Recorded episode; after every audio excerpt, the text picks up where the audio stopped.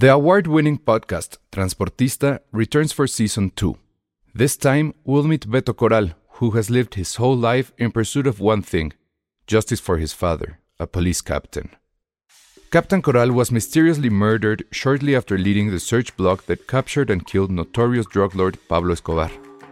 Listen to Transportista Who Killed Captain Coral? Available on the iHeartRadio app, Apple Podcasts, or wherever you listen to your podcasts. Hiring for your small business? If you're not looking for professionals on LinkedIn, you're looking in the wrong place. That's like looking for your car keys in a fish tank. LinkedIn helps you hire professionals you can't find anywhere else, even those who aren't actively searching for a new job but might be open to the perfect role. In a given month, over 70% of LinkedIn users don't even visit other leading job sites. So start looking in the right place. With LinkedIn, you can hire professionals like a professional. Post your free job on linkedin.com slash people today. Escuchas, escuchas un podcast de Dixo. Escuchas Filmsteria con El Salón Rojo, Josué Corro y Penny Oliva. Por Dixo, Dixo, la productora de podcast más importante en habla hispana. Hola a todos, bienvenidos a Filmsteria, el único podcast de cine que ya tiene un nuevo integrante, que ha estado mordiendo el micrófono, que es la única razón por la que Penny salió de su casa hoy, y más aún de que tenemos una invitada que vino desde Reino Unido, desde Escocia, solo para conocerlo. Estamos de fiesta sé. absoluta. No, bueno, está. Invitados, invitados prestigiosos. No. Y hablamos No, bueno. de Patterson, no de Elsa, Elsa no está. Elsa como, no sé si supieron, pero hace el podcast pasado vino, nos trajo regalitos, le trajo regalitos a Patterson y resulta que el gatito cinéfilo se enojó tanto, tanto, tanto que intentó suicidarse. Digo, no es de risa, pero saltó del balcón Ay, pobrecito, porque se puso muy celoso. por la depresión. Lo que pasa es que Patterson llega como una estrella absoluta. Sí, aquí está haciendo la sensación del momento. Es más, voy a hacer una story y la voy a subir el día que se publique esto. Es un Pues, video. Más bien un video. Un boomerang. Para que Un puedan ir en este Boomerang. momento mientras nos escuchan, puedan ir a mi Instagram y ver con sus propios Un ojos boomerang. a nuestros dos invitados estrella. Exacto. que es Mariana, que es colaboradora de Filmsteria y yo no la conocía. Remota. Y Patterson, que otra vez ahí va a atacar el micrófono. La sensación ¿eh? participante. Oye, y ya, ya como, como papá de Patterson, ¿cómo te sientes?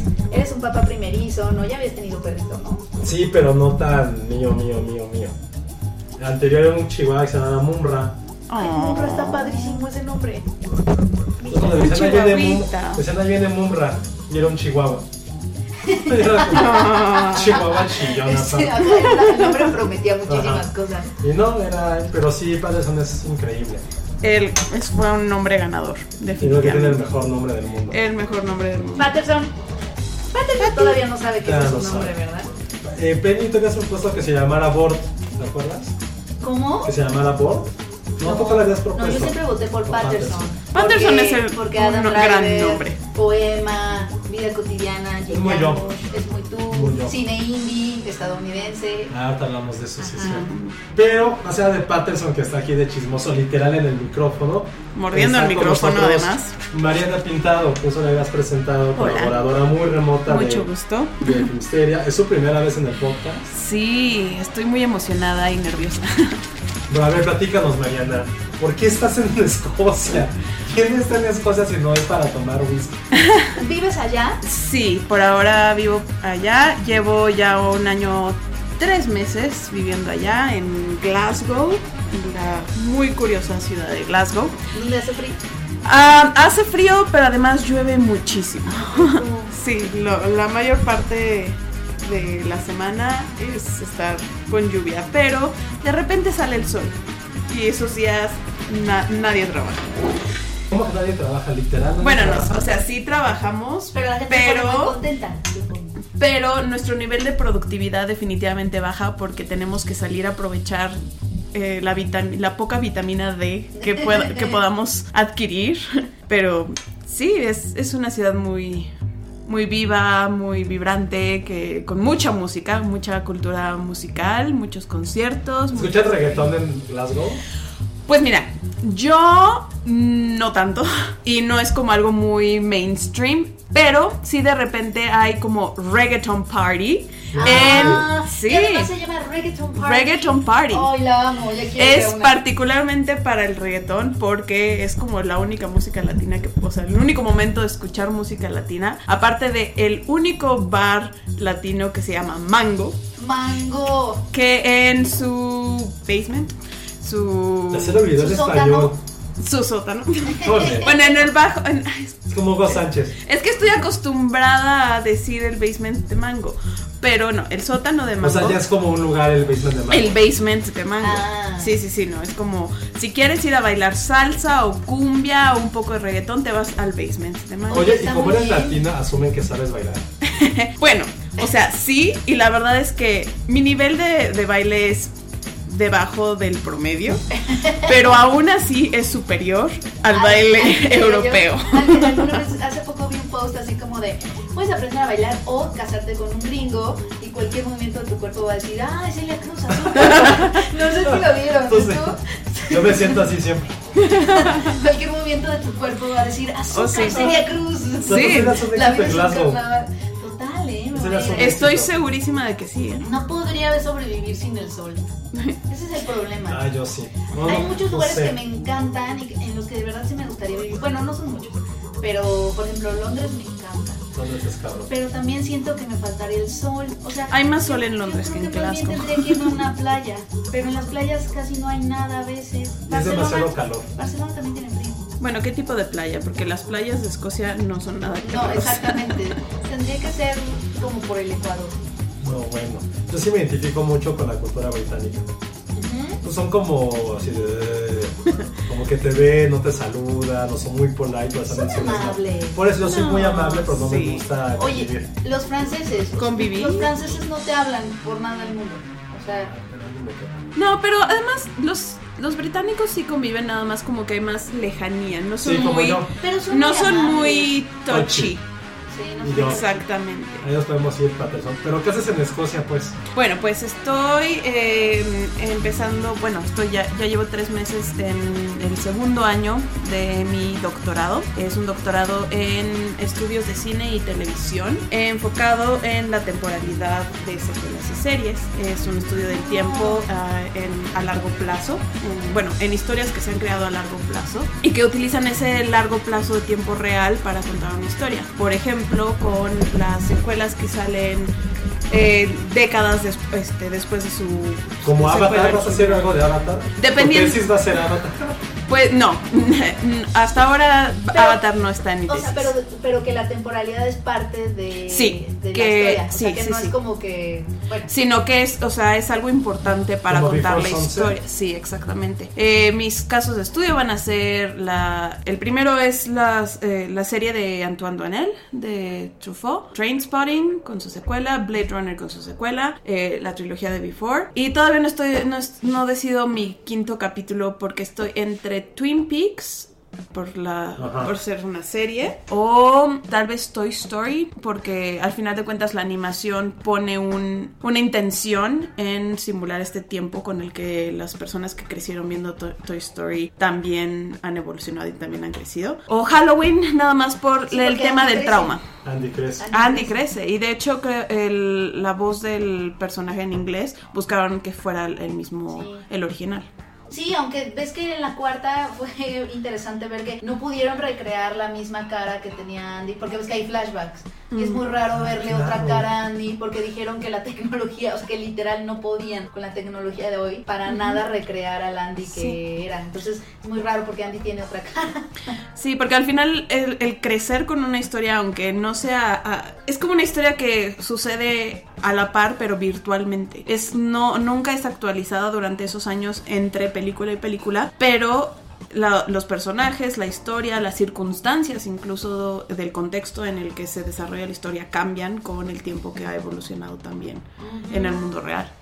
Claro. Ya me sentí inútil. Oye, que sí, Interesante, interesante. Mándanos tips eh, o qué, voice notes. Eh, claro que sí. ¿Cuánto, eh, cuánto tiempo vas a estar aquí? eh, en México me voy el domingo. Oh, o sea, viniste para las navidades. Nada más para Navidad, para estar con mi familia, ver amigos, eh, ver a mi hermana, a mi perro.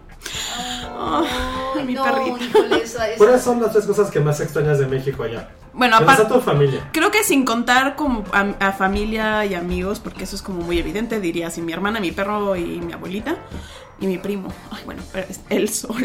El sol. El sol. La fruta. No hay fruta, Hay fruta, pero es una fruta muy mediocre. no es papaya. Uy, en especial la papaya. La papaya durante toda mi vida fue mi desayuno de todos Es muy los buena. días. Es lo que mantiene mi intestino. No, no hay papaya. Un, un día le conté a una amiga que justo, eh, una amiga polaca que vive en Glasgow, le conté que una de las cosas que más extrañaba era la papaya. Y se quedó así de. ¿qué es No, me dijo, no, te- no, bueno, dijo, "Eh, creo que alguna vez vi una papaya. y así meses después llegó, ¿qué crees? Encontré una papaya en, en un súper. Y era una papaya, no les miento, como del tamaño del micrófono. Así, y sin, ju- o sea, nada jugosita, nada, o sea, digo, fue un gran detalle. fue, fue un gran detalle, fue lo, más de, lo más de papaya que he comido. La que comí de en ese tiempo. Pero sí, la fruta sí solamente como berries, hay muchas berries. Entonces la gente no come fruta. Sí, pero berries. ¿Qué desayunan? ¿Por qué están Ah, no, no es, no es, no, la fruta no es mucho de desayuno, es más como para snacks. O sea, este, plátanos, por ejemplo, siempre es como de, para el- el- la guarnición del mediodía, de la ¿Y mañana. qué desayunan? Em, son mucho Como de, biscuits, ¿no? son mucho de scones, rico. em, avena, como porridge. Y bueno, el English breakfast, bueno, no nada más el, el té, pero como Scottish breakfast, que es huevo, Muy salchichas, salti- salchichas. Pero si este- tienes problemas del colesterol o piedras en la vesícula como yo. Lo que sí es que las cantidades son mucho más pequeñas. La- las porciones de comida que se sirven es o sea, ya sí mucho más pequeño, sí. No Luego podríamos yo- estar. Luego, Bueno, tú sí. luego yo sí sufro porque cuando no, no, no me mandan de viaje o algo así, encontrar algo sano para desayunar, ay, bueno, obviamente no es que el huevo no sea sano, ¿no? Pero todo en extremo. Pero como yo tengo una condición del estómago, pues no, no, no siempre me cae muy bien mucho azúcar o el pan, ¿sabes? Sí. Entonces luego no, no tengo, o sea, estoy desayunando así de té. Sí. Sí, té de. Sri Lanka.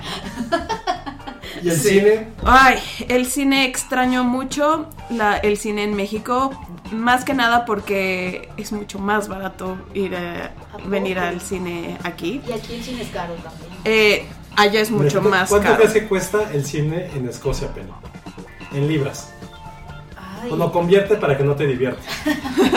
Este, bueno, a ver, si aquí cuesta como 60, Ajá. que serían Son tres libras. serían 3 libras. Es horrible cuando los 60 son 3, pero bueno. ¿Unas 10 libras? 13, 13 libras. No, sí está bien. caro. 13 libras por O sea, una película. Son Sí. 200 y tantos, ¿no? No. ¿Sí?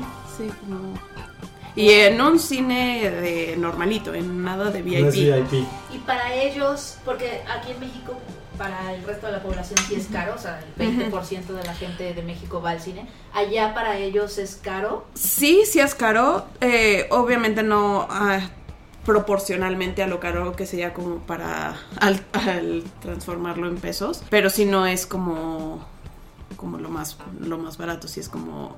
Hoy me voy a dar el lujo de ir al cine. Pero lo que estaba comentando hace rato es que yo sí eh, pagué una como una membresía de Cineworld que pagas mensualmente 18 libras y puedes entrar a ver todas las películas que quieras. Lo- Eso está muy bueno. la única restricción que tiene es que este cine es, ah, es multiplex y es como mucho más de, de películas de blockbusters, de, de Como- muy mainstream.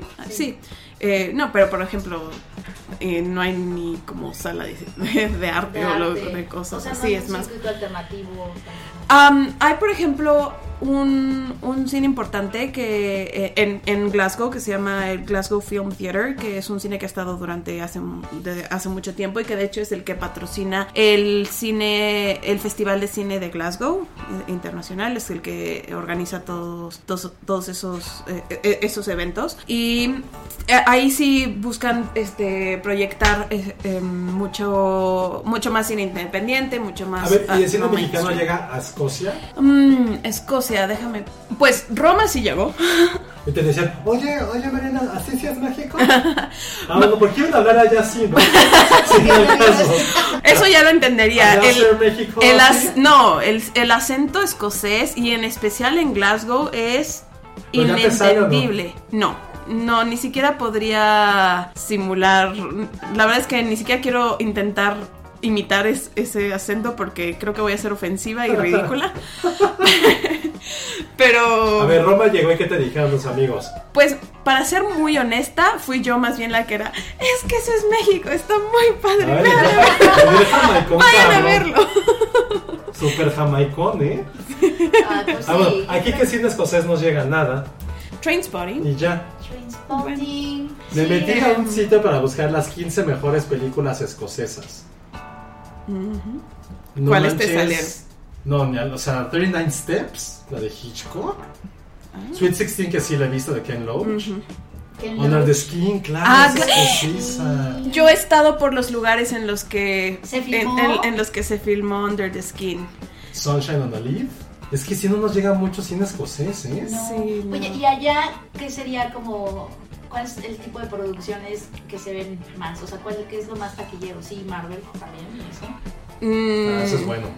Sí, sí hay como mucho de Marvel, mucho como realmente los mismos como blockbusters que, Que hay aquí. que hay aquí es eh, por lo menos en lugares como Cineworld, es como en, en donde yo vivo en Glasgow, como de los principales eh, cines, sí son Sí, como mucho de los blockbusters, sí. ¿Y cuál fue la última película que viste yo? Antes Little Women. Uy, Penny, ¿ya viste cuál vio? ¡Ay, qué Little hermoso! Sí. Ah, claro, es que se estrenó allá en Estados Unidos en diciembre, ¿no? Sí, de hecho yo la alcancé a ver solamente por la membresía que tuve, que, que tengo, porque hicieron un evento como un, un preview, un, este, porque justo se estrenó el día después de que, de que acá. me vine. Pero la logré ver antes Ay, de, qué bueno! antes de venirme. Ay, sí. qué bueno. Hablemos de ella. Sí es lo que están diciendo que sí es un- una gran adaptación. Es una sí, gran ya es para poner a Greta Gerwig como la voz de la generación de la próxima década. Una de las voces de la generación. O sea, sí puede ser una de las voces de... Pero sí será como la principal, ¿no? Sí, A nivel sí. No, principal yo creo que sí, definitivamente. ¿Por qué? O sea, sí. O sea, o sea, a nivel quiero- directoras anglosajonas. Sí. Sí. Sí, no, definitivamente sí. como. Sí. Además siento que justamente ese, ese lugar de ser la voz eh, como principal en este en esta nueva era feminista es fue algo que pasó muy orgánicamente como que coincidió que Lady Bird salió al mismo tiempo que estaba sucediendo todo este movimiento de Sí. traer, traer al frente lo- el trabajo femenino, pero no fue algo que se haya buscado así como de, ah, como necesitamos una mujer, una directora mujer, hay que hacer este Sí. Lady Bird. Bueno, Simplemente y sí hubo fue algo algo que- de eso, porque quizás sí hubo algo de eso. O sea, como que los méritos de Lady Bird este, son independientes, ¿sabes? Yo Sí, yo siento que son muy independientes y que fue como un muy buen momento para la película, pero Exacto. fue como una eh, bueno, no coincidencia, como Exacto, un muy buen timing Como que para su la... timing fue así. Y el timing le ayudó también muchísimo a tener como visibilidad, ¿no? Sí. No, y aparte como ópera prima, independientemente de Sí. que haya sido mujer, fue una gran Ah, ópera no, prima. claro. No, sí. Y se está hablando de eso, que creo que desde, probablemente desde Vírgenes Suicidas, no había una ópera prima por una directora que fuera Sí, tan relevante, tan mainstream, pero al mismo tiempo conservando todos sus valores artísticos. sí. Bueno, ya que pagaste casi tu colegiatura en el cine, ¿cuál fue la última película que viste antes de venir a México? Little Women. Eh, Porque vas a- Oye, así, nada más paréntesis. A ver. ¿Cuál era la pelea que traías con Elsa en Twitter el otro día que me, a- me arrobaron, pero no sé Ah, qué era? porque él por alguna razón odia a Greta Gerwig. ¿Por? Exactamente. Y yo porque soy un facilote, yo la amo desde hace como 20 años. La odio por Es una maravilla. ¿no? Yo la la odio por amo. lo de, Wood- lo de Woody Allen, ¿no? Que, hizo declaraciones de Woody Allen, también ella opinó algo por ahí. ¿Ah, sí? Creo que sí, ¿no? acuerdo de eso. Creo. Pero aquí estaba diciendo, le estaba echando muchísimas flores a Quentin Tarantino, entonces no entendí. Sí, o sea, para mí, o sea, yo tuve un orgasmo visual y auditivo porque era como mi Greta Gerwig, mi amando Greta a Quentin Tarantino. hablando de Quentin Tarantino. Yo sí tengo un crush muy grande con, con Greta Gerwig, muy muy Es, grande. es que es una maravilla. Y me acuerdo que cuando la conocí, o sea, bueno, no la conocí, pues me senté como a dos lugares de ella. Sí estaba así de Estoy "Güey, muy no, es- celosa". No, es una estupidez. No es una estupidez, pero estaba Y te justo- caíste. No, no, pero más bien estaba así como. eh, porque estaba, estaba sentado yo, a mi derecha estaba Noah Bombach, y al después estaba Greta. Ay, Dios mío. Que fue cuando conté que de pura. Así la caca más grande de mi vida fue haber ido a ver a Frances Han en, en su premiere. y que me dejaron sentarme en el lugar en el que estaba prohibido sentarme. Donde el dicho este pinche mexicano seguro va vino a limpiar y se va a ir. Y de repente me senté, voy viendo cómo llega Ben Stiller y todos. Y yo así, oh, ¿qué Creo que hago? me equivoqué. Sí, pensé que había equivocado. O sea, Y- sí te fuiste al lugar que no. Sí, ves que en Morelia, bueno, en festivales te apartan con Sí. una cinta. Aquí fue de, no, pues normal. Porque vi al Usher, el que te arregla los asientos, o sea, como que me vio. Y yo me hice súper güey así en el celular. Así de, Ay, yo creo que entraste con mucha convicción. es que entré como teto. Con entré seguridad. tempa- Entré tempranísimo. Porque Ah, dije, sí ya. la quiero ver, quiero un buen lugar. Porque, uh, como así, pero súper virgen. Entonces al lado de ti estaba Noah Sí. Me voy a morir. Porque aparte era su película, es como que era de, me río, no me río, ¿qué hago? Era la, en Oye, la y- de Frances Ha. Y no lo, no lo Ah. volteabas a ver a ver cómo es que, que un director ve su propia película. Se la estaba pasando como hablando con Greta. No sé si en esa época ya andabas. Sí, eso iba No eso sé a si ya tenían algo que ver. Seguro. Él estaba casado. No sé porque no estaba con Rachel, no fue. Por lo menos ya se Rachel habían McCool. enamorado. Ah. Pero estaban, o sea, no platicando así de como casado, sino Qué como fuerte. que le decía así de, güey, como esa escena, y como que se emocionaban. Y tengo que Ah. enfrente estaba Ben Stiller, que no sé. Ah, claro, pues han actuado, lo dirigió en Green. Ra- Ra- ahorita me acuerdo qué película lo dirigió. Greenberg. Y como que de repente volteaba a Ben Stiller así como de, haciéndole como un high five o con su pulgarcito. Tú en medio de eso. Y yo no, así, él estaba un poco más adelante, pero ya así de, güey, esto es irreal. O sea, neta estoy Me muero. con ellos. Y por sí ya quería mucho a Greta, pero esa vez sí fue así de, wow. Sí. Y justo cuando, y yo sí era de los escépticos cuando sacó su película, justo porque había mucho ruido detrás de Ladyverse como algo que está cambiando y bla, bla, bla. Y sí la vi, dije, es que güey, tiene todo el contexto, o sea, es como, es algo que yo siempre he dicho, porque la amo, si es como de cine independiente, es como la reina, o sea, en este siglo no hay una actriz que haya actuado en tantas películas, que haya sido como el, el centro nuclear de un género, como fue el Mumblecore. Ella era la reina, era como lo principal, como en su momento, no quiero decir una estupidez, pero sí la voy a decir. Como a lo mejor Seberg fue como de la novela vaca, a lo mejor un poco Uy. ella sí fue el símbolo de este tipo de movimiento, este tipo de género, es ella. Y obviamente todo lo que aprendió de grandes directores, sí lo puso en su película, que es esta parte muy de, este, como un coming of age, al final de cuentas, con un presupuesto bajísimo, hablando de esa identidad que tienes en los pequeños pueblos, que es algo que ese género que genera el cine independiente ha hablado, y lo llevó a una potencia grande. Y siento yo que el éxito de Greta Gerwig, y por lo cual a lo mejor, como decías, es como esta voz que lidera el cine hollywoodense de directoras, es porque desde el 99 con Sofía Coppola no había una ópera prima tan fundamental para una generación como Lady Bird. Y si ahorita, por lo que las dos me han contado y por todo lo que has- ha pasado, no fue un One Hit Wonder. Fue No. una voz autoral detrás de esta mujer y detrás de su talento. Y aparte llevaron también unos libros emblemáticos de la literatura también femenina y llevarla al cine es como, Sí. güey, ya que le estás jugando, o sea, ¿qué más puedes hacer o qué más vas a hacer ahora? Creo que el reto es, ¿qué vas a hacer ahora? Sí, y bueno, no sé si solamente hablo por muchas personas o nada más por mí, pero para mí ver el cine de Re- Greta Ger- Gerwig, por lo menos estas dos películas que ha hecho hasta ahora, ha sido una bocanada de aire fresco para las mujeres.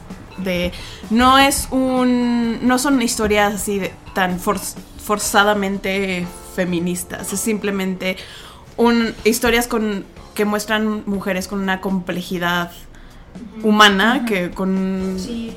un personaje es 360 que no es nada más eh, a lo que estamos no es te aleja muchísimo del cliché y explora la profundidad de esos personajes Sí.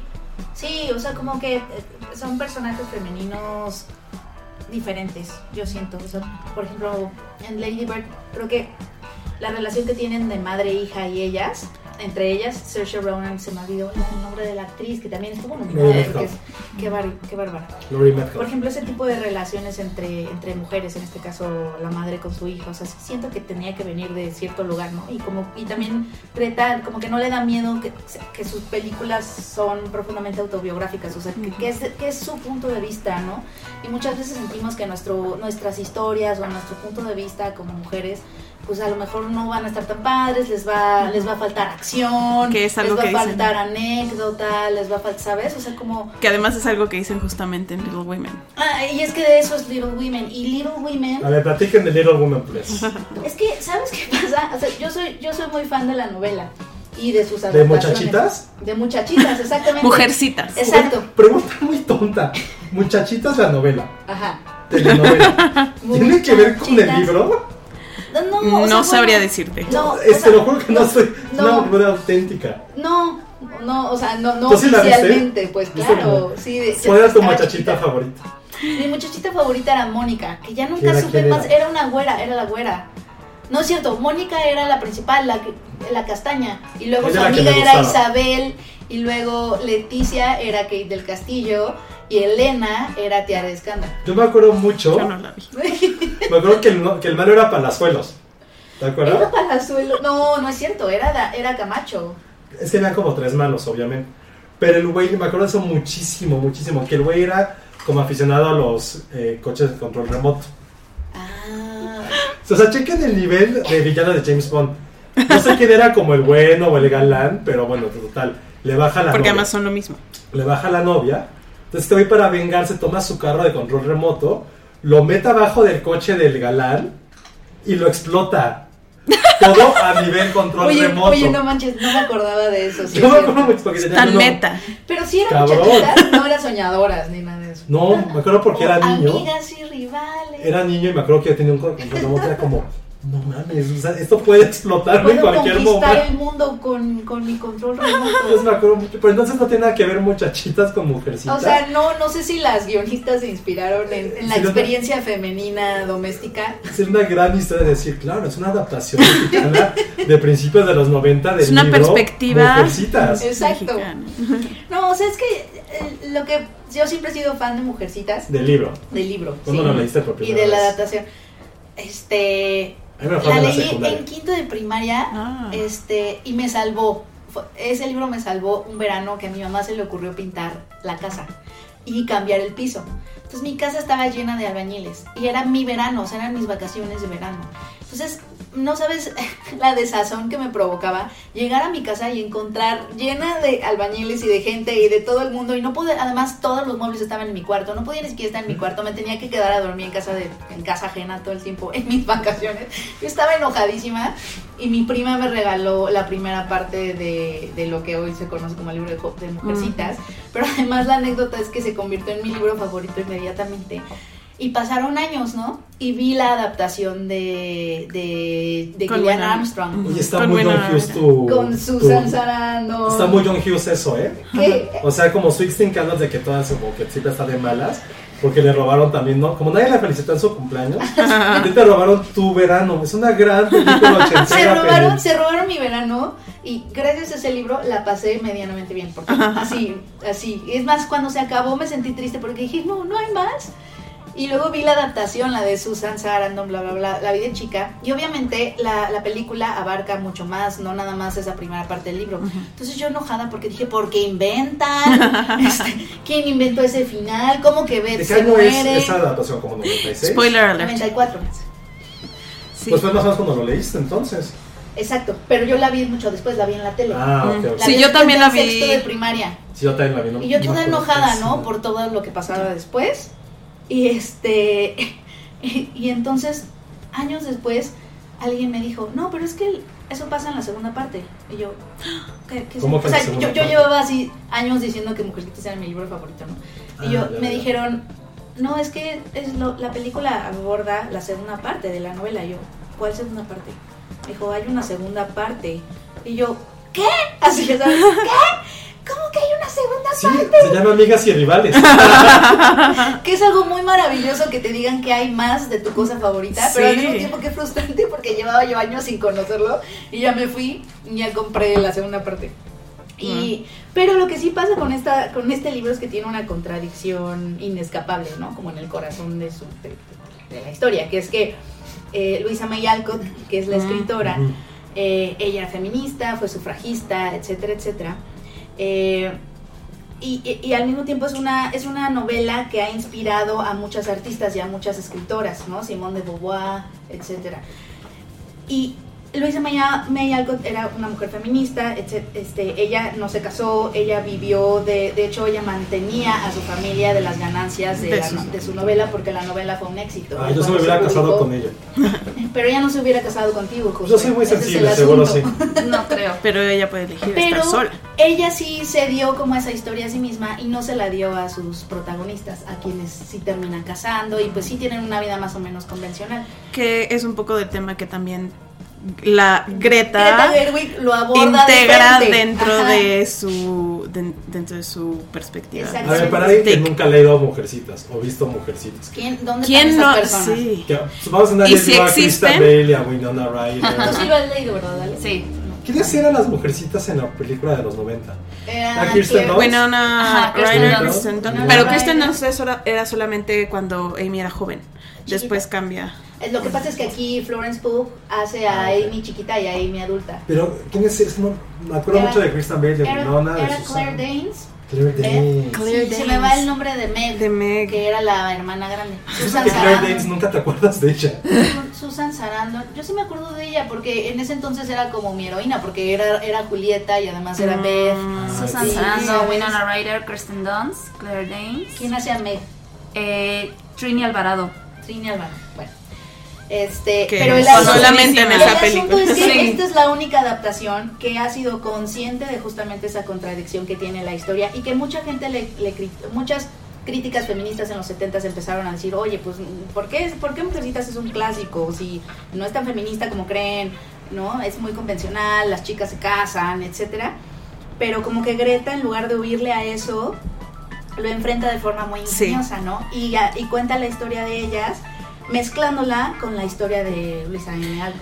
Sí, eh, eso y además, o sea, yo sí, vaya, yo también crecí habiendo leído el libro y en especial con la versión con Winona Ryder, con Christian Bale, con, con Dunst. La veía, la he visto millones de veces. Y justo tenía miedo que tanto iba eso a influir como mi. El, el- ver esta nueva versión, que tanto iba a estar casada con la, con la versión con la que crecí, con la que conocía. Y qué tanto iba a ser lo mismo, qué tanto iba a ser diferente, si el que fuera lo mismo me iba a gustar o molestar, si el que fuera diferente me podría gustar o molestar.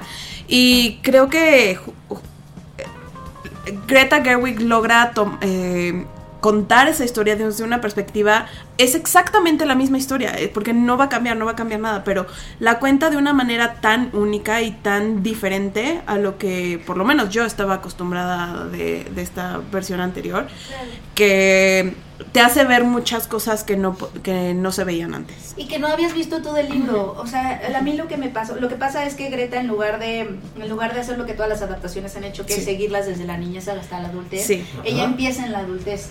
Y más bien de la adultez, mediante flashbacks, Justamente. ves la niñez. Entonces Ah, a ellas sí. te las presenta como adultas. y justamente maneja el tiempo de una manera muy cíclica y como este eterno retorno de, Sí, y la de la historia es un comentario. Bueno, y es que se, se- al ponerlas como adultas, como que pone en el centro más bien las pulsiones creativas que todas tenían y que, y que, te- y que, y que no se inventó, están ahí en el libro, nada más que yo tuve que regresar al libro a decir, a ver, eso sí, eso sí pasa, y sí, todo Sí. está en el libro, pero no, no, o sea, es un libro sobre mujeres creativas y a veces no te das cuenta, ¿no? Porque tienen todas Sí. estas anécdotas y obviamente crecen y ahí está la guerra y se casan, etcétera, etcétera. Y no es nada más sobre su hermandad o su vida doméstica, sino es también sobre estas Sus mujeres que son ambiciones. profundamente creativas y son ambiciosas. Sí, y- Todas tienen esta ambición. Y justamente lo que creo que Greta logró hacer es que en, en el pasado, los 90. Ah. este, pues Hace el- mucho tiempo. Hace tanto tiempo, pues ya, hace Sí, ya son tiempo, tres 30 décadas. años. o sea, Hace No digan eso. Es que pensamos que estamos en el Sí. 2000 todavía Yo no. todavía En los sí no- pienso. Yo- Los Sí. 90 siguen siendo Sí, hace 10 exacto. años. Sí, yo sí. Pero el foco de una de la historia de una historia sobre mujeres era en sobre su vida romántica, sobre su vida emocional, sobre su vida doméstica. Y lo que hizo Greta Gerwig es cambiar el foco de esa misma historia. Es son los mismos personajes, la misma historia, son las incluso las mismas palabras, pero enfatiza otras em, dimensiones de los personajes a los cual, a las cuales no nada más en, en el libro de Mujercita sino nada más en las versiones sino que durante todo toda la vida no se han enfatizado que también son parte de un- el ser humano femenino que tiene mucho más que una ambición por casarse Y que están ahí en el libro, o sea, es algo que Luisa M. Alcott, no es como Toy Story que se inventó que Betty de pronto era súper empoderada y no lo hizo al principio, ¿sabes? O sea, no, esto sí está en el libro, sí son cosas que están en el libro y además como que en- entonces empiezas a querer leer la, la novela otra vez. Desde Que- otra que- perspectiva. desde otra perspectiva, exactamente. Además de que la historia ah, en sí misma es una hace un comentario sobre la narrativa y las historias, porque eh, obviamente hay una escena, por ejemplo, Saoirse Ronan, en donde un poco se fusiona con Luisa M. Alcott, ¿no? Digo, Joe, Joe March Es el alter ego, el el alter ego de de- Luisa M. Alcott, ¿no?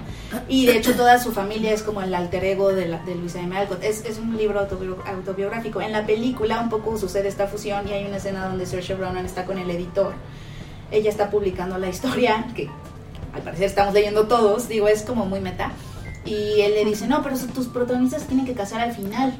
Y Sí. ella le dice, le que dice, de hecho es parte del trailer porque si no nadie no hay lo spoilers. Va no hay spoilers porque si no nadie lo va a leer. Y, y- y de nuevo esto está en el libro. Este no no exactamente pero algo así. Y Saoirse le dice o sea ok bueno pero sí entonces si voy a si voy a hacer a casar a mis heroínas un poco entonces voy a tener las regalías no del, del libro Sí. Ah. y entonces empieza a negociar, cosa que Luisa May Alcott sí tuvo. Sí. O sea, ella se enriqueció precisamente con las regalías. Y, y entonces hace todo un comentario sobre la narrativa y sobre todo de las historias que las mujeres escriben. Por ejemplo, aquí en México, muchas, muchas escritoras eh, se les eh, se dice que sus guiones no se, se les dice que sus guiones no, no, no son producibles porque les falta acción, por ejemplo. Ajá. O sea, es prácticamente lo que le dice el editor a Saoirse Rápidos y furiosos según No. mujeres, ¿no? Sí, necesitamos que pase algo. Es Oye, como- pero es la historia de una mujer que, no sé qué, que está pasando por un proceso. Los procesos no existen. Pero ¿qué pasa? Pero, pero ¿dónde está el drama? ¿Dónde? Eso la van a matar, la van a... Me acuerdo sé. que eso justo fue como uno cuando conocí a Coppola, que me dijo que es que lo que me pasó con Somewhere. Me decían, güey, ¿de qué, qué, qué, eso- qué trata? ¿De qué trata?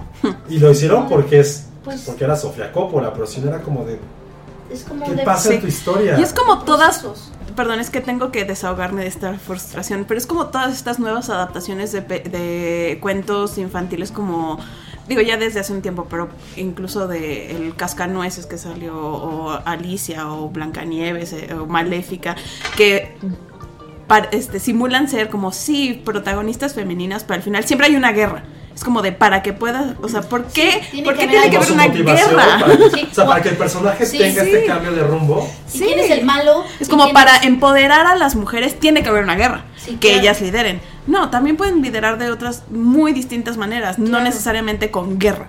Pero todas esas películas siempre el clima Sí, sí, es una guerra. Ajá, Porque necesita pasar algo, ¿sabes? Sí, y obviamente cuando pasa algo es una guerra. Exacto. No hay otra cosa. Y eso es lo de, eh, o sea, ese es el equivalente hoy a lo que le dijeron seguramente a Luisa M. Alcott de tienes que casarlas porque si no, no se va a vender. Además de que ella sí escribió Mujercitas no pensando en hacer, en- pensando en tener dinero. ¿no? Sí, exactamente. Pues Ahora, por ejemplo, esta película es una versión de Greta Gerwig. ¿Pudo haber funcionado en los 90? ¿O es por su talento Mm. y que en esta época estamos mucho más receptivos a ese tipo de historias? O sea, ¿cómo, ¿qué hubiera pasado con esta película hace 25 años, 30? mm, yo, bueno, yo es que yo la amé y sí creo que sí habría funcionado. Y porque es una buena película por sí sola, no nada más por este contexto feminista que Sí, estamos no, no viviendo. es que tenga un mensaje en los diálogos. sino No, que es, algo- es- está bien hecha, está eh, las dinámicas entre las temporalidades son maravillosas, el desarrollo de los personajes, la, incluso visualmente, eh, toda como película es, es muy buena y yo creo que sí habría sido bien recibida, pero sí creo que el nos eh, ayuda a apreciar más eh, el tener este contexto actualmente. Sí, yo también pienso lo mismo. O sea, creo que quizá la de Gillian Armstrong llegó en un momento en donde esa se necesitaba una adaptación un poco más convencional, o sea, ¿no? Producto de sus tiempos, quizá que también es una buena película, digo, es con la que todos todos de nuestra generación crecimos, ¿no? Está la de George Cukor, que también es como, como seminal, ¿no? Pero, pero sí creo que es el Little Women de nuestros tiempos. Sí. A mí me gustó, a- a- hubo cosas nada más que me brincaron.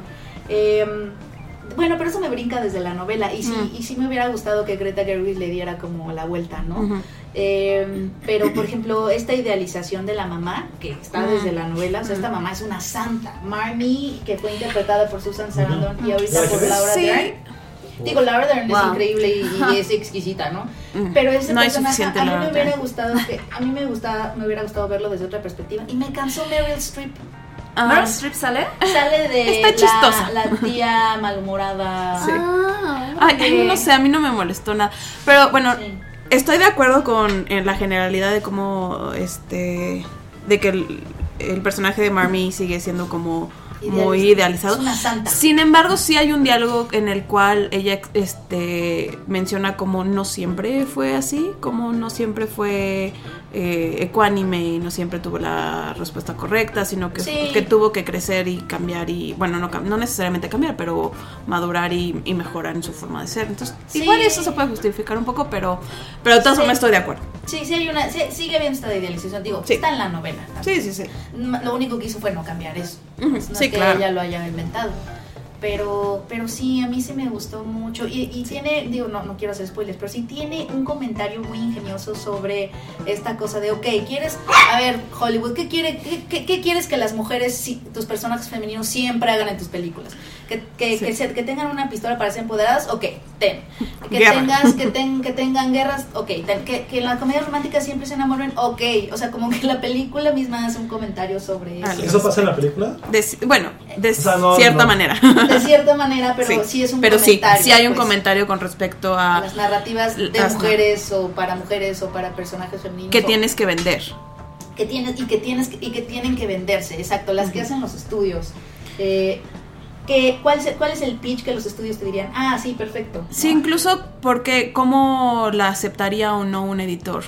E- El, el filtro que debe de pasar una historia femenina para sí ser publicada o no. Exacto, con personajes femeninos, que es lo que, que depende un poco de las nociones que de los tiempos de feminidad, pero sobre todo las que los productores tengan sobre lo que vende Y lo de- que no. desde una perspectiva femenina. O sea, porque por ejemplo ahorita el feminismo ya se volvió muy mainstream y sí es vendible y por eso estamos viendo a Hollywood y a las compañías, etcétera. Sí, no porque sean, no porque sean la madre de, de Teresa de Calcuta, sino porque vende ahorita. No, pero es cierto. ¿no? Sí. Sí, ¿no? Vende, la verdad, y eso es lo que están tratando de vender en las promociones de sus películas, etcétera, porque ya se volvió mainstream.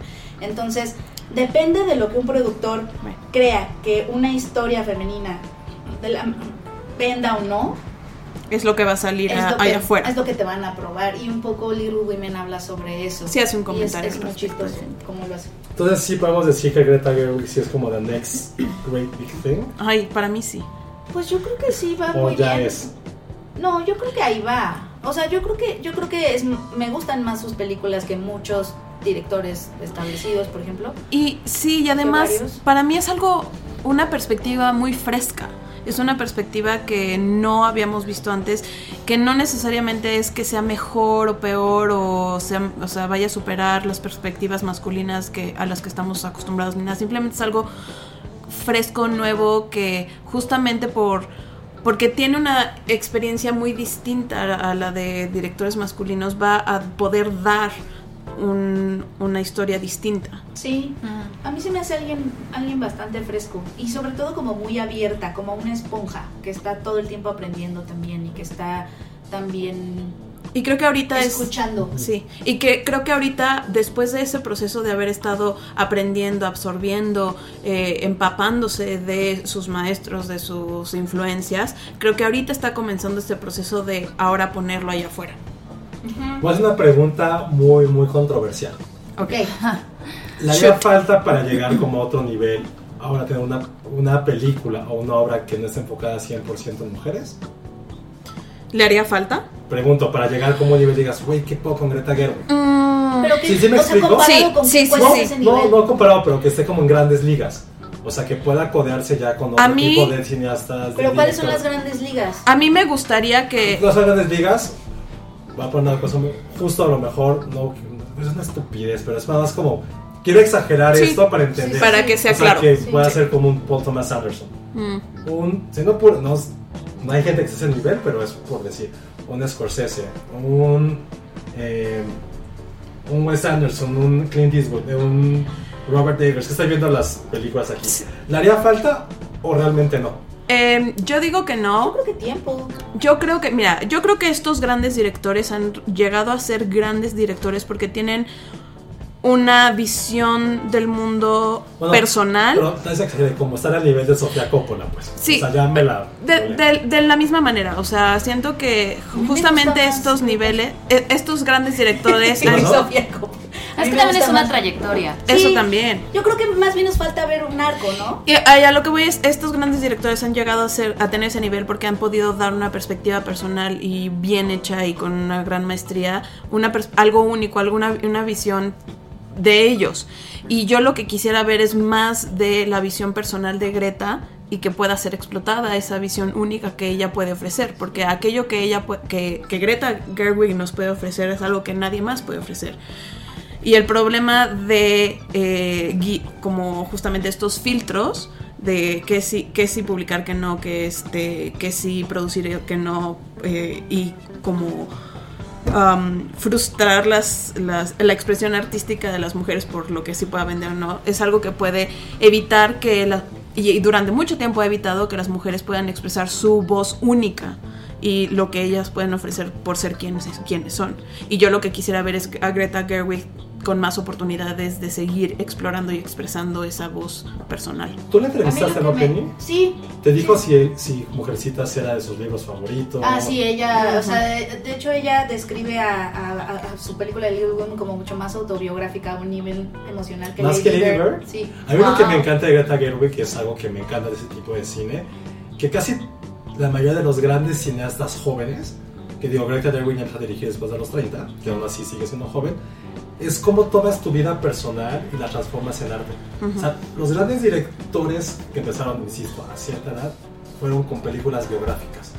O sea, vámonos desde, lo hizo con su esposo, Noah Baumbach No, gente de la nueva ola francesa, la mayoría tomaron sus propias experiencias a Truffaut. Truffaut, 400 golpes Antoine es Manuel. completamente es su historia. es su alter ego. Que, o sea, Fellini también tomó en sus primeras. Y Vitelone es él, con él en su adolescencia lo que quería hacer. Gente más venida para acá y grande. O sea, Cameron Crowe también, sus propias experiencias en la prepa las llevó a cine. John Hughes también, evidentemente. Wes Anderson también. Lindgren, que también es uno de sus grandes ídolos de Greta Gerwig, que lo ha dicho públicamente. También es eso. Entonces, eso es lo que a mí más me llama la atención de cómo sigue creando arte algo tan particular y cómo haces algo particular universal. Independientemente si es tu primera película, si tienes 50 años, si eres mujer, si no eres, no importa. Es cómo haces eso. Sí. Y o sea, a mí lo de Lady Bird lo que más me impresionó fue eso. La verdad que me están vendiendo Little Woman es como, ya la quiero ver con Sí. todo lo que han platicado. Sí. Y eso es algo que un gran cineasta, independientemente de Sí. cualquier cosa, Es- es, algo sí. que llega a transmitir y que la gente que la ve, encontrar diferentes aristas, encontrar diferentes temas, poder haber una discusión de una película, o más bien de un libro tan, tan enigmático que ha tocado tantas generaciones, y encontrar algo que dijeras, wow, qué película de algo que ya conozco. Sí. Yo tengo solo un miedo, que también vi en Little Women, o sea, como que en Little Women vi justo de lo que habla Mariana, esta oportunidad de Greta Gerwig de presentar su punto de vista y seguir explorando, pero sobre todo de convertirse en esta mujer que también un poco abre el camino, digo, junto con otras, también abre el camino a otras voces femeninas, ¿no? Y que los estudios empiecen a creer en las autoras. Creo que eso lo podría hacer Greta Gerwig también. pero también le vi una cosa que me preocupó, que fue eh, a veces Hollywood peca un poco mucho de concentrarse demasiado en la anécdota y dejar de lado un poco el lenguaje audiovisual. Es decir, te explican muchas cosas con diálogos, o sea, te explican los mensajes o, o el sentimiento que quieren que sientas con diálogos, en lugar de con lenguaje cinematográfico, por ejemplo. Y, y hay, un, hay un monólogo que tiene Saoirse Ronan que, es un- que como idea es, es, es- es muy interesante y yo creo que podríamos hablar de ella años, pero es esta, esta frase de que "Ay, es que, es que, me, es que eh, Estoy es una mezcla de guion de ella y cosa del, de- del libro y también de cartas de Luisa May Alcott. Ella dice, es que estoy harta de que las personas crean que las mujeres nada más nacimos para tener corazón. Una cosa así dice. Sí, que tenemos Este, ambición y mentes. También tenemos ambición y mentes, bla, bla, bla, pero al mismo tiempo me siento muy sola. Eso dice, a mí me, me pareció una- interesantísimo. Pero me hubiera gustado, me hubiera gustado pensar yo llegar a eso sin que la película me lo diga con sus diálogos, es decir, que haga, que haga el lenguaje audiovisual.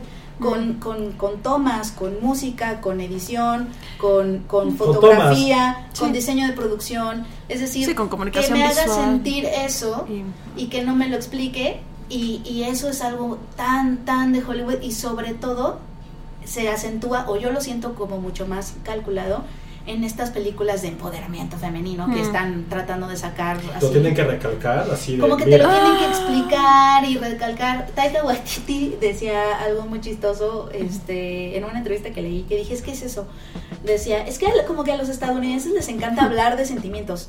No, no tanto sentirlos, sino hablar de Hablar de ellos. Entonces, eso me preocupó porque sí lo vi en. Little Women tantito. Como esta desconexión entre lo que decían sus personajes y, y un poco el- el- el- lo que yo estaba viendo a cámara, que sigue siendo como este pasado color ámbar, ya sabes, como estas, estas escenas de película de época donde se ideal- idealiza un poquito el pasado. Sí. Este, eso sí lo vi y eso, eso es muy de Hollywood. Y a mí me gustaría más bien ver a. Greta como no irse por ese lado y más bien como justamente explotar este punto de vista y este lugar privilegiado que empieza a tener para empezar a innovar en, en las historias, ¿no? Y eso me, me encantaría. Ya Pero me la pues, arruinaste. Ya me arruinaste el monólogo que hizo llorar a María.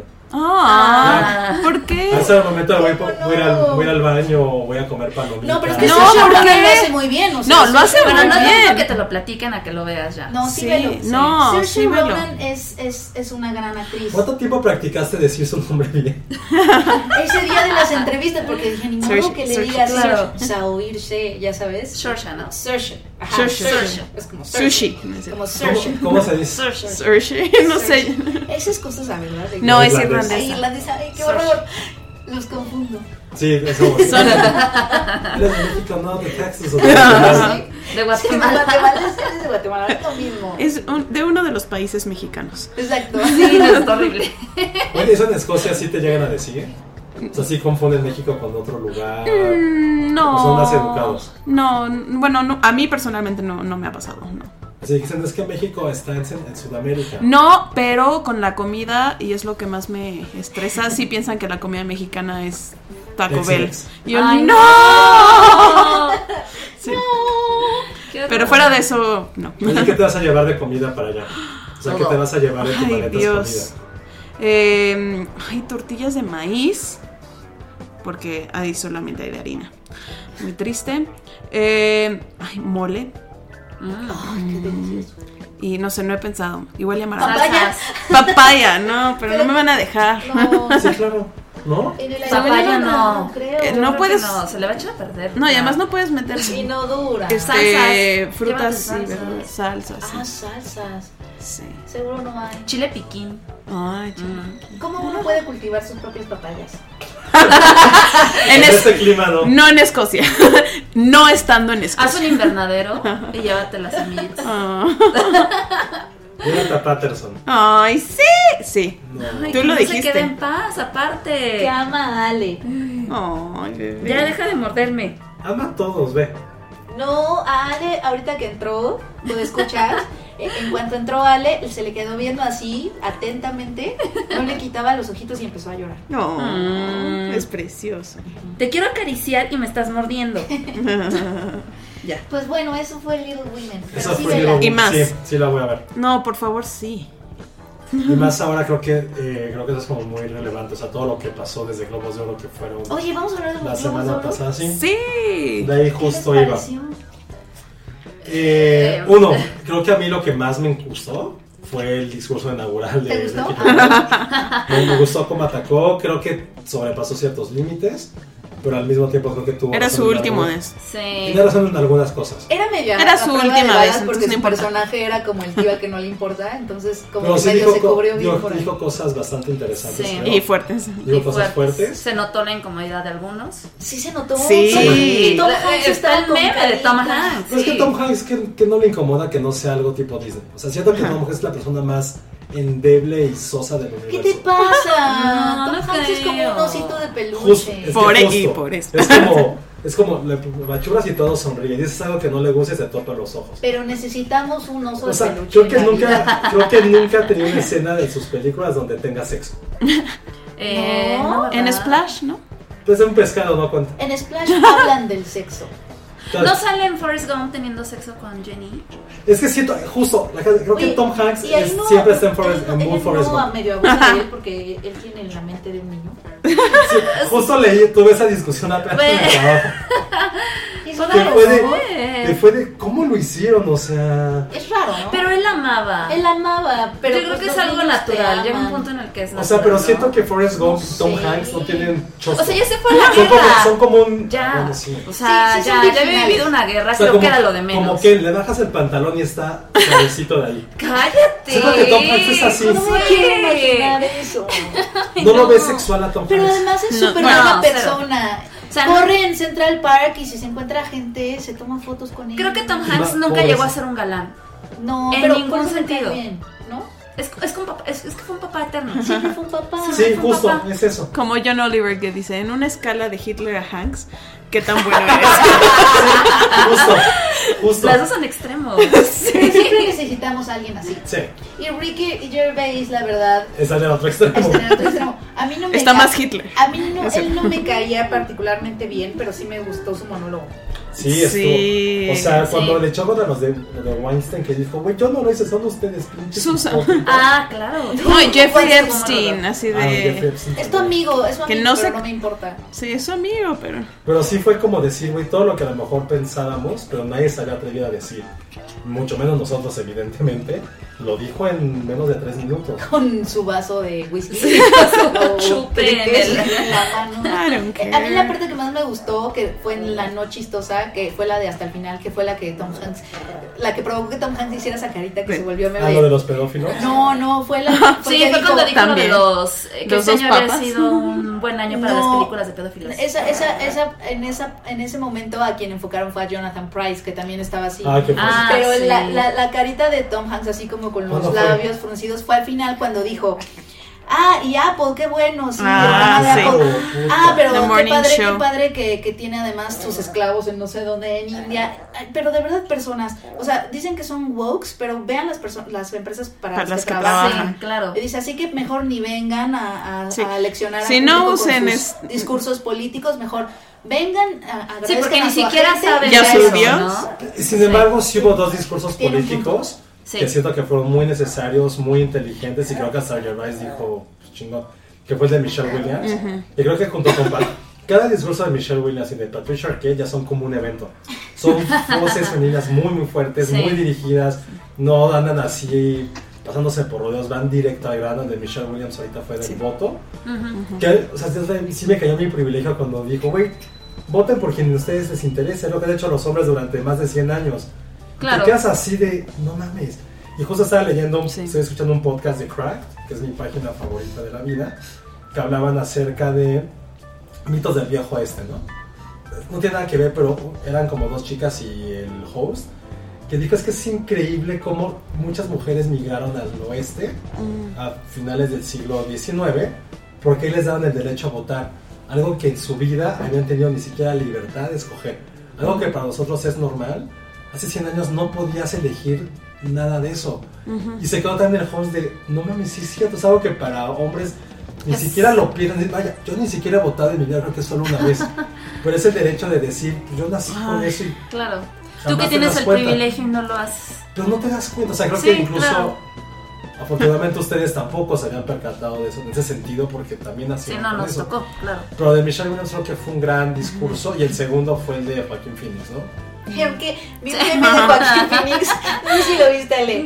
¿Cuál? Eh, Es que ves que él es como socially awkward. Sí, Sí, y justamente. Le cuesta trabajo. Esa, esa es la o sea, Y ven que La descripción vi perfecta. un meme de esta escena, no sé si han visto esta escena, es de una serie donde está como con la teoría de conspiración. Ah, ¿Has sí, visto sí, esta- sí. esa foto de qué serie es? No, pero es una ¿Es una chica, ¿no? Que está como pens- Ah, no, No. ya. El de los aliens. El-.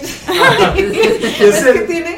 es el de History Channel de Aliens. Ah, ya, el de fue como- alienígenas ancestrales. Ese. sí, de El cuando que- que estoy siempre dice aliens. como sí. creo que me veo cuando está explicando, ¿no? Ajá. Sí, Ajá, sí. ajá. como Así creo que me veo cuando te platico ah, de mi serie favorita, Sí. como realmente me veo. que se ve así como, como no. Es este Chris o Charlie, Charlie Day. Sí, ajá. Creo que es de Pacific Rim. Sí, que está explicando como toda la teoría y Que atrás de que como, como todos los pines como unidos. Exacto. Ah, y él todo despeinado así. Ya, pues, vi, vi muchos memes así, el discurso de Joaquín Phoenix. Así, Sí. ay, pero, pero sí lo entendí su punto, que también era un poco la hipocresía de, uy, sí, somos super wokes, pero viajamos a Palm Springs Ah, en Ese no lo avión. entendí. ¿Esa- ¿Hacia quién fue? No entendí eso. Igual hacía como el privilegio de Hollywood de, ay, somos super wokes, pero, pero agarro mi avión para ir a Palm Springs. Pensé que se había dicho en alguien en particular. Fue como un. No. Pues es que que en general, ¿no? seguramente de, todos hay usan que su agarrar la onda todos. Sí. ¿no? Ah, pensé que. Pero creo que esos fueron los dos. A mí mi favorito fue el de Stellan Skarsgård que dijo, güey, es que no tengo cejas. Ah, sí. Y nadie me recuerda. No saben, no saben, no sé. No la tengo expresión alguna, no saben si estoy enojada. no como Colin Farrell, ¿no? Y que se haga microblading. Sí, Que no, aparte yo sí me metí a buscarlo en Chernobyl y sí le pusieron cejas. Se las pintaron. qué. Y fue, me quitaron cejas y gané un premio. expresión. Ya puedo actuar. Y Colin Farrell seguro es así pedo. Bueno, no sé si ya se reformó Colin Farrell. Creo que ya no, ya no es tan bad boy. No sé. No, creo que según yo ya. Ya, También no está más under ya, the radar. Ya, ya, ya. Pero si sido hace 10 años el güey así seguro O sea, la estaba última vez que lo vi fue en Paddington. me, me mencionaron. Y el güey imagina así de, ¿con quién me mencionó? ¿Qué viaje, sabes? Ganó así de, ¿ganó un globo de oro? ¿Ganó un globo de oro así en su viaje? Oye, qué mala onda. Y aquí viene un link a, a- a Australia. Que Russell Crowe no fue porque está Ya en. Australia. Está. Está, horrible, he estado viendo las cosas. Está también, horrible, está para horrible, están horrible. Están horribles lo de los animales, las hectáreas Sí. quemadas. Y ya- uno de un chavo que metió, creo que como a ocho koalas así en su Ay, sí, lo camioneta. y uno traía un bebecito aquí aferrado. Dije, no manches, o sea, está. Yo vi Muy una cañón. de una señora que se levantó y uno de sus perros, Golden Retriever, Traía traía un bebé, bebé. koala Ay, no agarrado, mames, no. agarrado de, Sí, que el perrito lo rescató. No, es que que no- creen que el koala bebé pues Lo lo vio a su mamá y vio lo que sea y se agarró del perrito. Voy a hacer una de diablo. ¿Por qué la señora dejó a su perrito salir en no, no, no, ese fuego? estaban en el backyard, estaban en Ah. el patio trasero. ¿El koala y llegó es- hasta allá? Llegó hasta Ah. allá y vio a los perros dormidos y se agarró de Ay, ellos. bebés O hermosos. sea, no. Ay, no, esta, cañón. este, tema sí me... Está muy O Sí, sea, no, a mí está también horrible. está Porque además la impotencia, o sea, es como de, bueno, voy a ir a reciclar, pero... ¿Qué se hace? Pero sí, ¿Qué más no. vas? No, y la cifra está cañona, o sea, 480 millones. Sí. No. Digo que ese fue uno de los temas que se abordaron en lo que, que lo- En en los los, Golden. en los Golden Globes, ¿no? Como el cambio climático y obviamente el impacto ambiental de muchas cosas que hacemos e incluso por primera vez este tuvieron cena vegana, que fue lo que Joaquín Phoenix dijo que Me- que me contaron que algunos miembros de la de la Tú sabes Hollywood chismes, ¿no? Press, me sé algún chisme Cuéntanos. que algunos miembros de la Hollywood Foreign Press, como ya sabes, estos viejitos que no tienen mucha idea de cosas, este, se estaban quejando de que, ¿por qué tiene que ser vegano? Pues que haya menú vegano y otro no vegano. O sea, como que no agarrando la onda. Claro. Este, dices, chale. no. Y por eso votaron por Green Book. Conclusión, En conclusión, De hecho, son las personas Phoenix que votaron por Green agradeció Book. el menú, ¿no? Sí, Sí, sí, sí, porque lo que- él- él Dijo algo de que no había co- podido comer los, los años pasados durante los premios. Es que él es también- veganísimo. Cuando dijo agradezco a la Hollywood Foreign dije puta, va a decir algo completamente inapropiado. Y no, fue que lo agradeció sinceramente. Sí. Como pobrecito, ¿no? Que, que- bueno, pobrecito, no lo estoy pobreteando, es un gran actor, pero este, si, si, si no le gusta a la gente tanto. No, no. Socially awkward. Es social Es awkward. realmente lo que es. Porque sí quiere ser gracioso, pero le sale como con tanta intensidad que a veces pasa.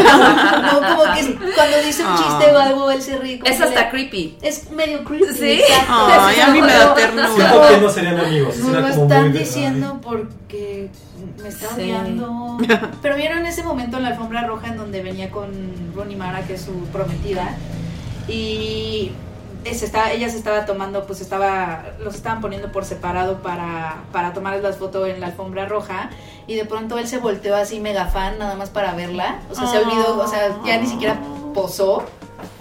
Y nada más se volteó para ver cómo ella posaba y ella se Ay, la de la risa. Sí. Oh. Eso es Estuvo divino. Y pues ya no pasó tanto, ¿no? Los Golden Pues no hubo nada que no supiéramos que ganara. Eh, Excepto Taron Egerton, eso sí me sorprendió. Sí, no, me lo, chafísimo. no me lo esperaba. Sí, bueno, 1917 a mí me sorprendió un poquito. Porque sí creo que The Irishman, ¿qué onda? Pero pues no sé Green Book. no- O sea, volvemos a pero es que este año sí estaba. Green Book buenos- no es una mala película, ¿no? buenas No, no, no, nominadas. No, no me ofendo. o sea, cualquiera de las cinco nominadas, excepto Two Pops Maybe, hubiera ganado este año y el anterior. Sí. O sea, creo que ninguna del año pasado revisamos la lista, estuvieron bien chafas el año pasado, tanto premios, bueno, más bien las películas. Y este año sí, cualquiera estaba a un nivel superlativo comparado con eso. Ahora, eh, que ganara Once Upon a Time in Hollywood como mejor comedia es como, ¿neta es comedia? Ay, las categorías sí son Pero- feas. Sí, siempre han sido muy extrañas. Pero a fin de cuentas creo que es una gran película y merecía ese premio. Con- también contra quién competía en comedia. Knives Out. Knives Out, Knives Out. Jojo me, Rabbit. me gustó mucho más que Once. Upon a Time. Jojo Rabbit, A mí me sigue pareciendo una maravilla. Yo- Es una Ay, maravilla. Sí, es hermosa. Yo- Once Upon a Time de verdad El niño. que Jojo lo Rabbit. amo. Uy. Sí, es que Once Upon a Time es una obra épica, es al nivel Irishman, pero bajo otro aspecto. Sí, es una gran, gran película, eh, Once Upon a Time. Jojo Rabbit, la- el problema con Jojo Rabbit es que no va a ganar nada nunca en una... Por Hitler. Porque Sí, al por el final de Y por la comedia, ¿no? Porque al final de cuentas, eso cuando cuando había en Toronto, todo el mundo estaba así de, ¿cómo? ¿Se está burlando del holocausto? ¿Alguien puede burlarse? ¿Alguien puede tener a Hitler como una comedia? Ah. Y, No, ya que ponen a Hitler como No, un personaje gracioso. y, y este, este comentario creo que hace un poco políticamente incorrecto, pero lo escuché allá. Que alguien así estábamos en la sala de prensa, creo que estaba con Oscar Uriel, no me acuerdo. Sí, sí estaba con Oscar, que alguien llegó y dijo, güey, ¿cómo les va a gustar si todos son judíos? O sea, todos los de los magnates de las empresas, de, Claro. De cine, no son judíos, ¿cómo les va a gustar? O sea, ¿cómo vamos a tener buenos reviews? ¿Cómo va a llegar a premios? Y al final ganó en Toronto el premio de la audiencia, que es el premio más importante. Pero ¿dónde está el humor puesto? Porque evidentemente el punto no es Es que es una es dónde pones la sátira. broma. O sea, si, si humor. te estás, o sea, te ríes de las Sí, boberas claro. del nazismo, ¿no? No, porque Claro. parte No, es, y lo, lo ridiculizan. lo- lo es una que- ridiculización de... O sea, hay una parte en que dicen que, pues, dice este Hitler que él tiene como alas y que por eso, o sea, que tiene como tres penes o una cosa así. Ajá. De que es tan nombre que... Es algo súper ridículo. Y aparte, y aparte todo está desde el punto de vista de un niño que sí lo cree, que no cree que Hitler es su mejor amigo, es su padre putativo porque él no tiene papá, Además. porque no, porque su mamá nunca está en casa por una razón que explican en la película. Su hermana, no es spoiler, su hermana murió. O sea, es un niño que está solo, que uno que tiene como Y que quiere es pertenecer a un, quiere pertenecer a un club. Y el único club que tiene en su vida, porque es un pueblito alemán, es ser nazi. Son las juventudes hitlerianas. Exacto. Y todo eso, no, justo como dice, justo como lo dices, no es muchísimas ganas no es que no te lo cuentan. Eso, es- o sea, Taika Waititi sacando su a relucir esta video que tiene como director, no te lo cuentan diálogo. Ves las imágenes y él cómo quiere integrarse y ser parte de.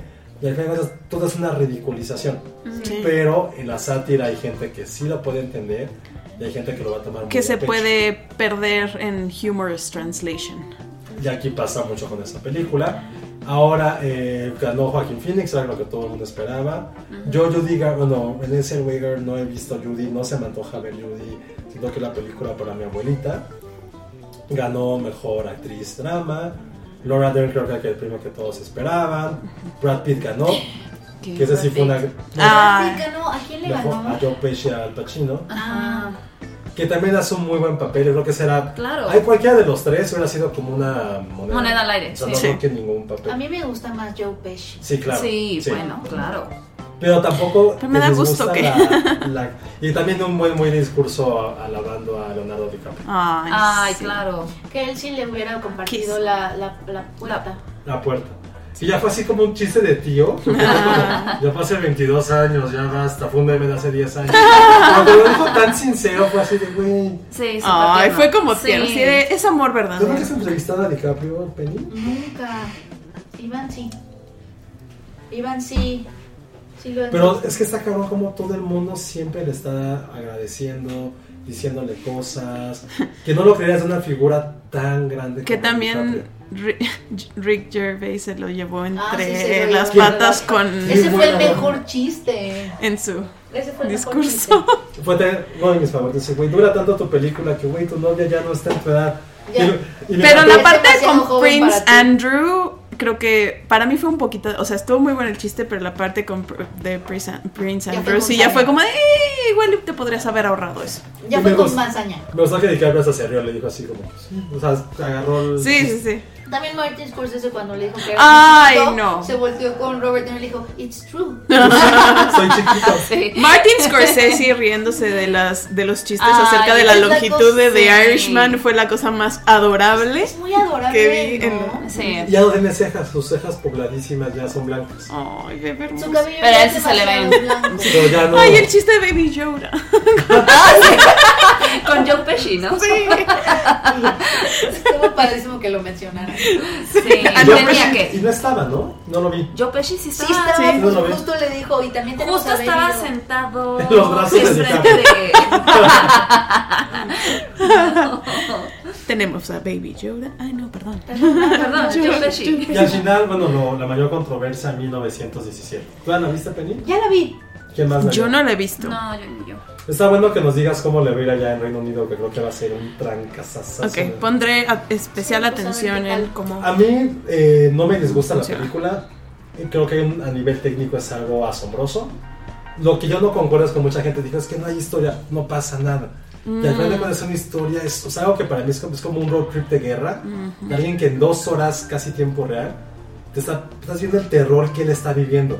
Y como alguien que lo largo de la historia él dice que él no quiere estar ahí, te das cuenta lo que él sufre por tener que cumplir con su deber.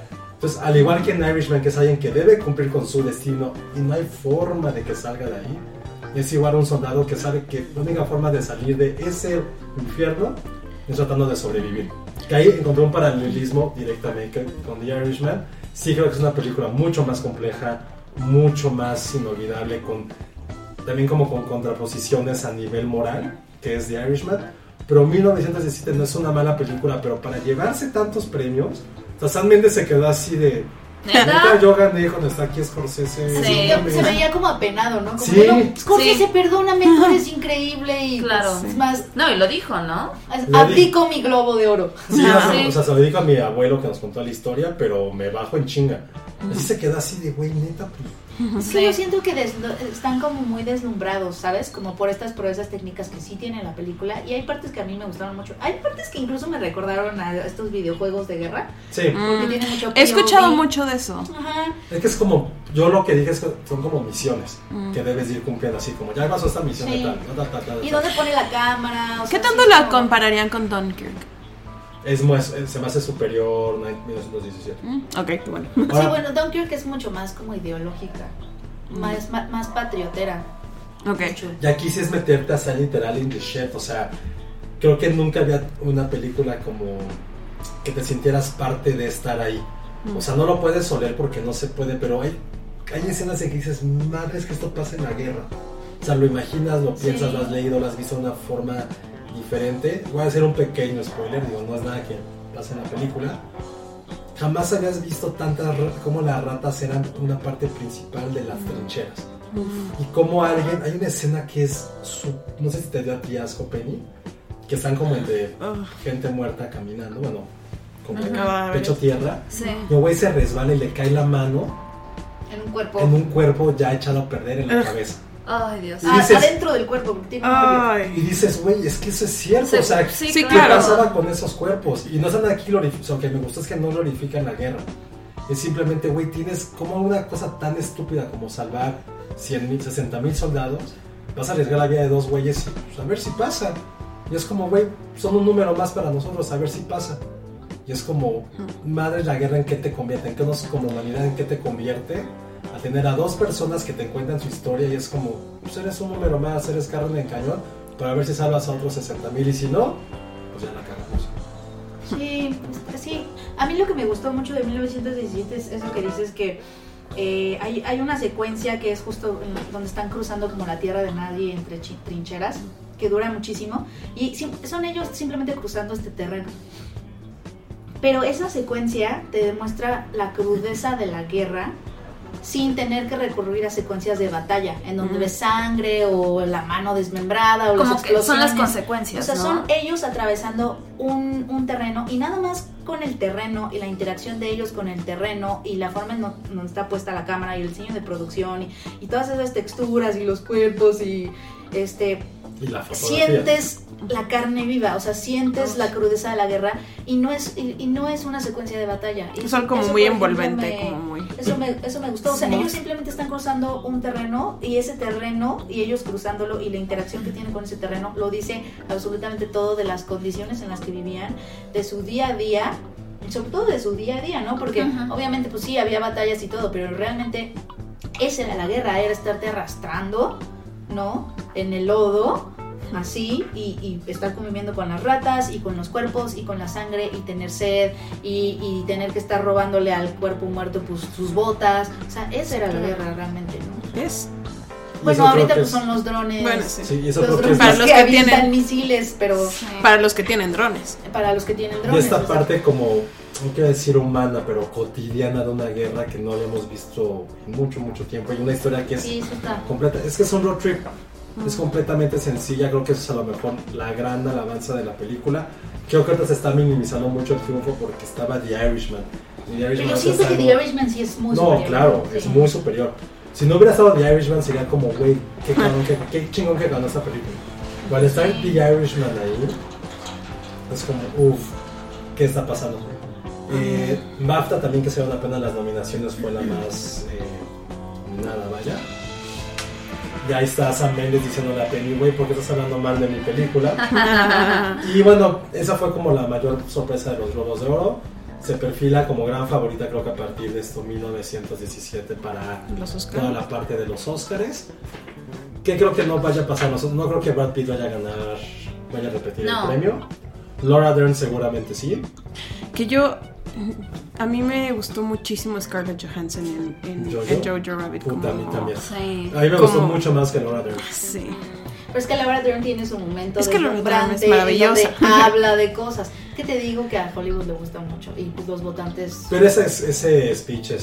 Sí, es- de Laura es, Dern, es sí. increíble y es el tipo de cosas que les gustan. Tienes tu momento Oscar, ¿sabes? Sí. Como, como Mark Ruffalo en Spotlight diciendo It's time, Robbie, it's time. Sabes que ese es un momento Oscar, o sea, es de gente gritando Claro. o diciendo un speech muy, o sea, Emocional. son, las, son los, los lugares comunes que, Ay, que les pero- gustan. Y en cambio el de Scarlett es como la Sup- mamá que con muy pocas Súper escenas sutil. entiendes todo lo que está haciendo para, ah, para que un niño, que ya hablamos de Jojo, no tenga que estar involucrado en la guerra. No me refiero como a Roberto Benigni en su maldito gobierno.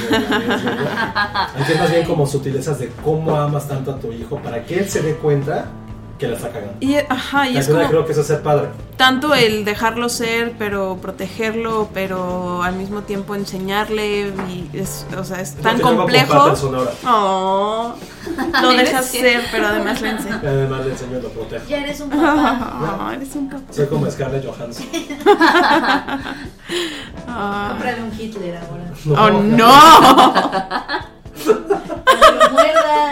Y hablando de Patterson, el único que estaba como muy feliz en los premios era Adam Driver. sí. ¿no? Ah. Estaba cagándose de Ah, risa. sí. ¿Viste, ese meme de, de tú diciendo una broma inapropiada en tu familia y tu familia y la cara de Tom Hanks? Pero tu abuelita y la cara de Adam Driver. de- tu abuelita siempre haciéndote el paro y Aparte él apoyándote. iba solo, ¿no? Sí. Sí. No iba con nadie. No, según yo iba Porque el güey solo. ve que estaba pasando la cabrona. así. Sí. La que me sí. lleve a mí Oh. Ay, ¿también tienes crush con él? con Patterson. Y él es el cuerpo y la cara de Patterson. Entonces. No puedo con sus crushes con Adam Driver. Yo, Sí, la verdad tiene es que algo- yo Sí tiene tampoco. algo ahí. Ay, yo no. Es algo. Híjole. No es como mi tipo, pero sí tiene no sé A mí, a mí de hecho eso es lo que me causa un poco de conflicto, como que amo todos sus personajes, pero él Es que él per se no es guapo. No es o sea, feo, con F de foca. es como Pero- muy grandote en la Es como triángulo, es un triángulo. Y no tiene, no tiene cuello. Y, el pe- y yo siento que el corte no le queda. Pero. No. Pero. Este. Hablando de Patterson. es que, ah, exacto, nos, nos distrajo Patterson. ¿Qué está haciendo? Y se salió Saltando. a la. Estaba tratando. Es, es que me dio mucha ternura porque Es estaba tratando de saltar a la terraza, pero hay como un escaloncito chiquitito. Y entonces eso nos lleva un poco a la imagen de los estadounidenses tratando de saltar la barrera de los subtítulos, que es, la- que es lo de Ay. Patterson ya saltó la barrera de los. ¿Qué es lo que de Bong una Joon-ho dijo? inch. Y se me hizo una quote increíble. Esa Oye, es una que gran La traductora es cineasta.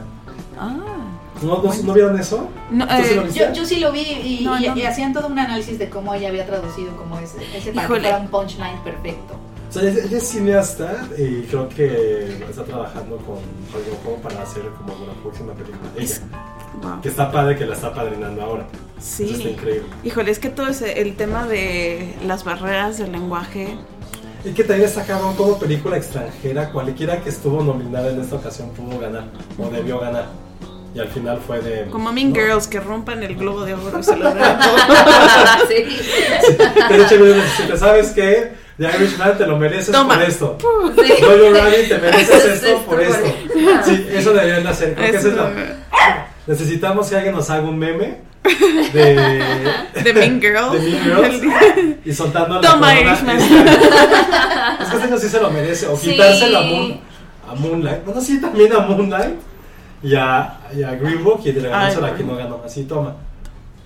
Dos películas O de Birdman Diamond, también. qué fuerte. Ah, buenas. Ana. Bueno, pero no para no, premios. no, no, la verdad es que yo sí estoy muy ofendida que ella gane. Sigo ofendida de que ganó Moonlight, no lo merecía. Y Green Book. Y, Sí, fíjate que sí. muy la, muy la- Bueno, sí yo se lo. Bueno, yo o sea, quiero sí es pretender. una buena película, pero creo que, y se lo decía Raúl, porque me decía, es que es infinitamente superior que La La Land. Le dije, ¿Cuál? "Ca- Moonlight.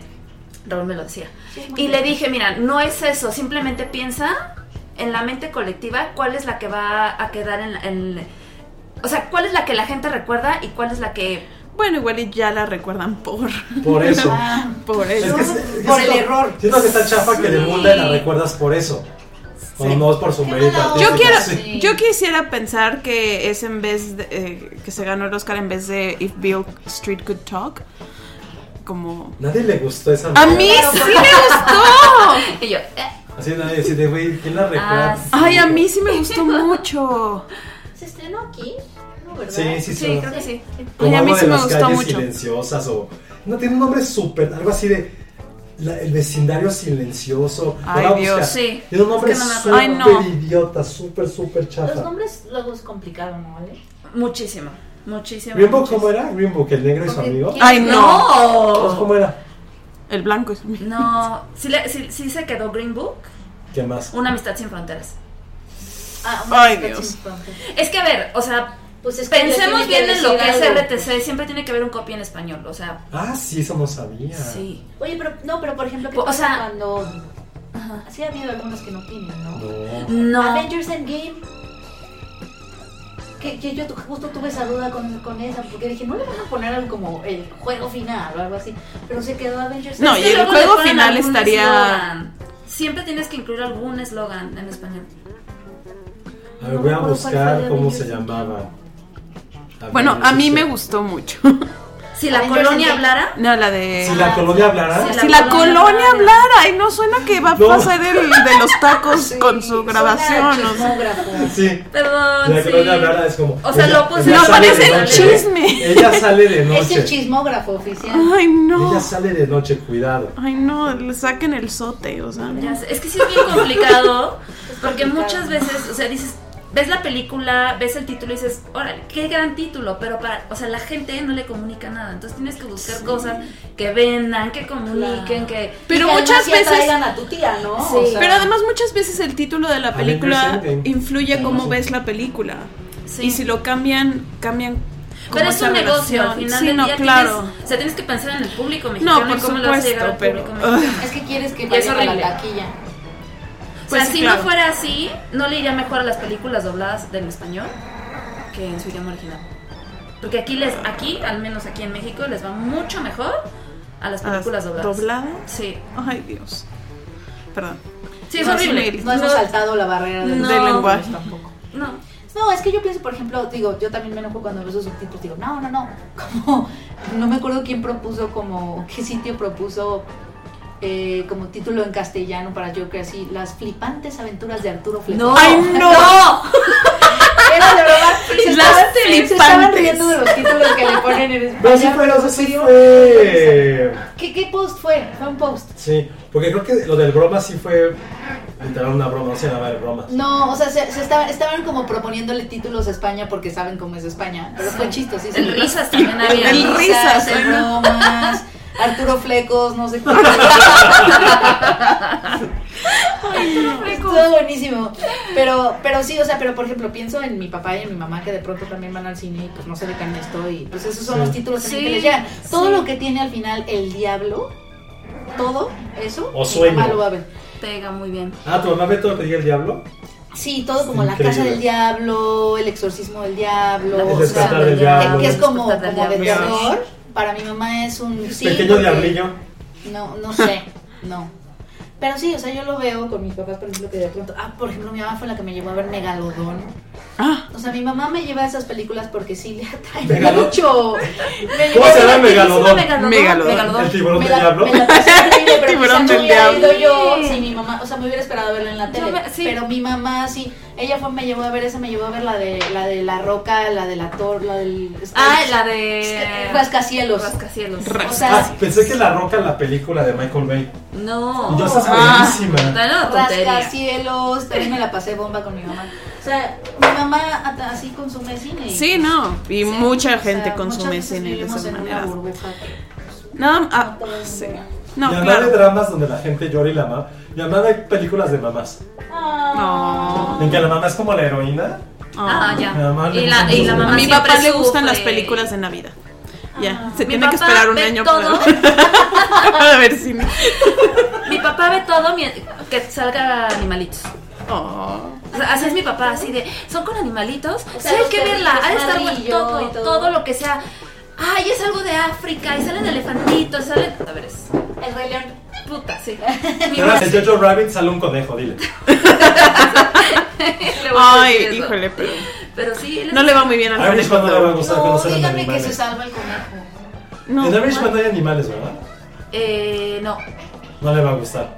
Roma le gustó por el. Ay, el- cartas La- El- ay, el- Roma le encantó el borras. porque. el borras. Ay, ese se debió haber ganado el Palm cuando los Dog. perros no saben que son unas Ah. estrellas están ahí. Debería de haber un premio a. a- Ay, a en. Cannes. En Cannes. Cannes. pero en Globos de Oro. Ah, bueno, también. Brandy. O aquí en México. Hay perros con más No, es que no hay tantos perros. ¿no? como No. Sí, pero son grandes actores. ¿Cómo se llamaba la novela del perro que hablaba? Clifford. No, una novela mexicana que era Claudio Yarto el de. Ah, era Marimar. No. El Ah, perro. sí, de el pocas pulgas. Ma- no, pero Marimar Con fue primero. el María perro Daniela. hablaba. Sí, el perrito hablaba. ¿De cuál? Que decía, paso, mecha. ¿El perro hablaba? El No. perrito de El Marimar. Puta, no sé. Sí, y tenía acento costeño. Era con acento costeño. Ah, Es que había uno que salía Claudio Yarto de Caló hace la voz de un perro.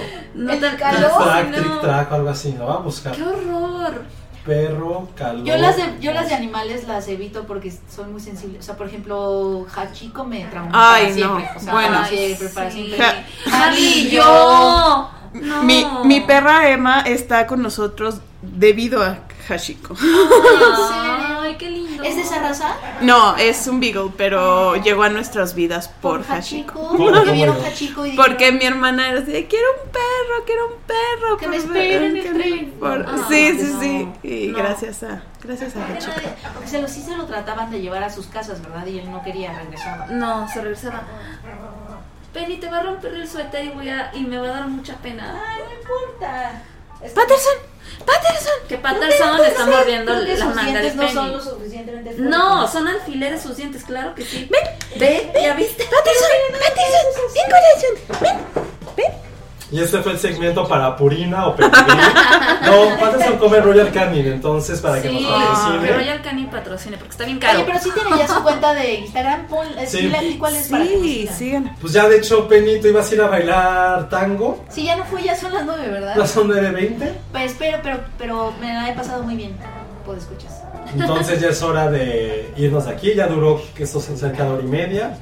Y ustedes no lo saben, si ven que como al minuto 21, 22 hay un corte sumamente estúpido del podcast, fue porque estamos grabando eh, en la computadora y cierto perrito se subió a la mesa y sin querer le puso, apretó con su patita la barra espaciadora y cortó el podcast. Cortó el podcast. Entonces, Vero, no me odies, odia a Patterson. Ay, ¿quién podría odiar a Patterson? Pero justo si ven, si ven un corte raro es por eso. Entonces, pues ya, se acabó esto. Agradecemos de verdad a Mariana. Que vino Gracias a ustedes. Ay, también también a ti, Tata. pues. Dice que por favor no lo olvides. No. También- Emitió varias opiniones a lo largo del programa. Mariana, muchas gracias por Ay, venir. gracias a ustedes, güey. Nos sentimos gran- tan pequeños a tu lado. Ay, cállate los ojos. Mucha suerte con tu doctorado. Ay, muchas gracias. No, Es que pues dices maestría es como, ah, va. Exacto. Doctora ya es como chale. Son muchos pasos arriba. Sí, ya es como. No, pero- Aparte, alguien de tu edad que haga doctorado está como de. O sea, ¿qué hacemos con nuestras vidas? nosotros? no, cállate.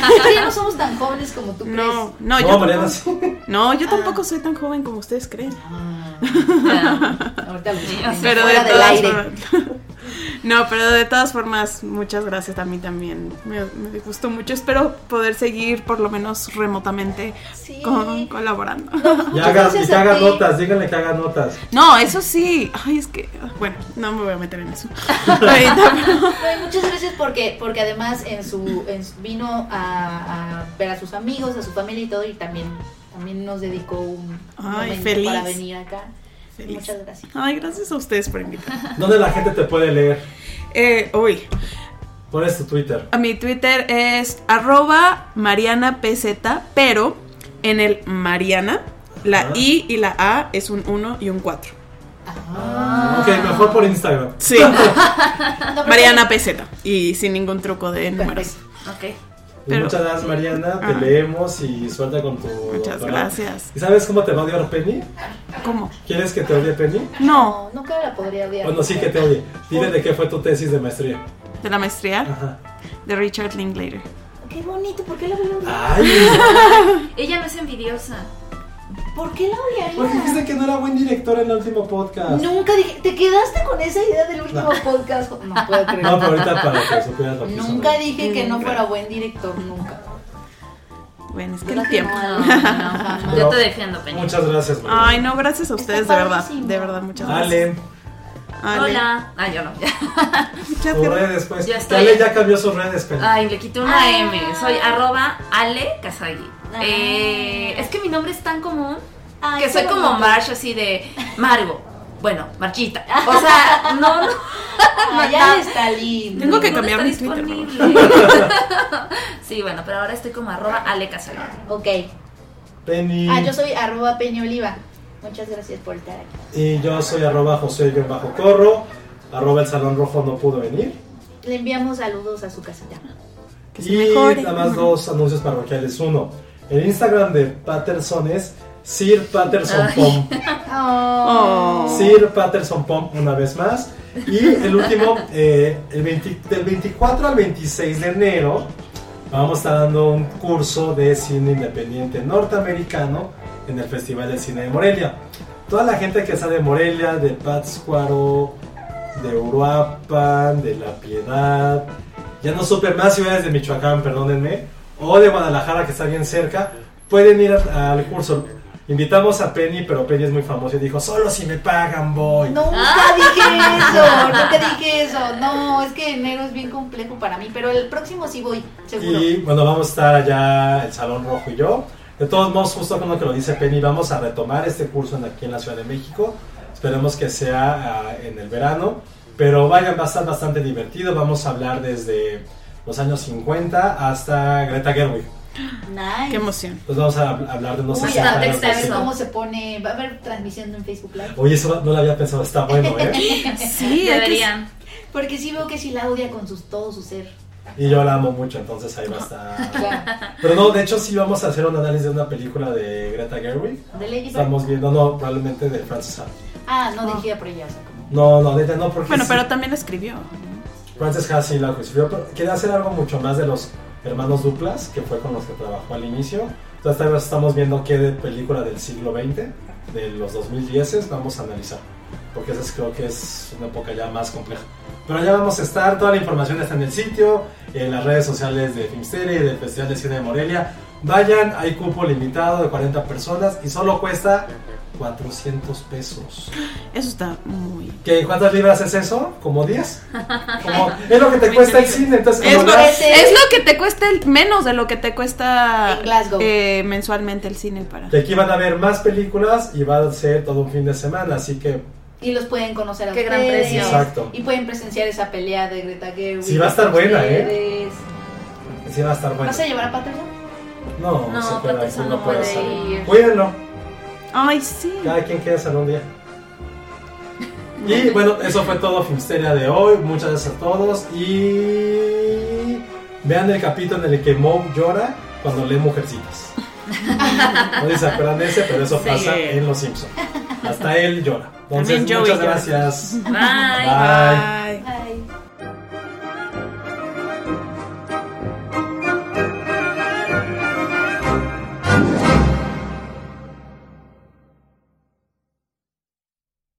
Dixo presentó Filmsteria con El Salón Rojo, Josué Corro y Penny Oliva. La producción de este podcast corrió a cargo de Verónica Hernández. Coordinación. Coordinación. Verónica Hernández. Producción general. Dani Sadia.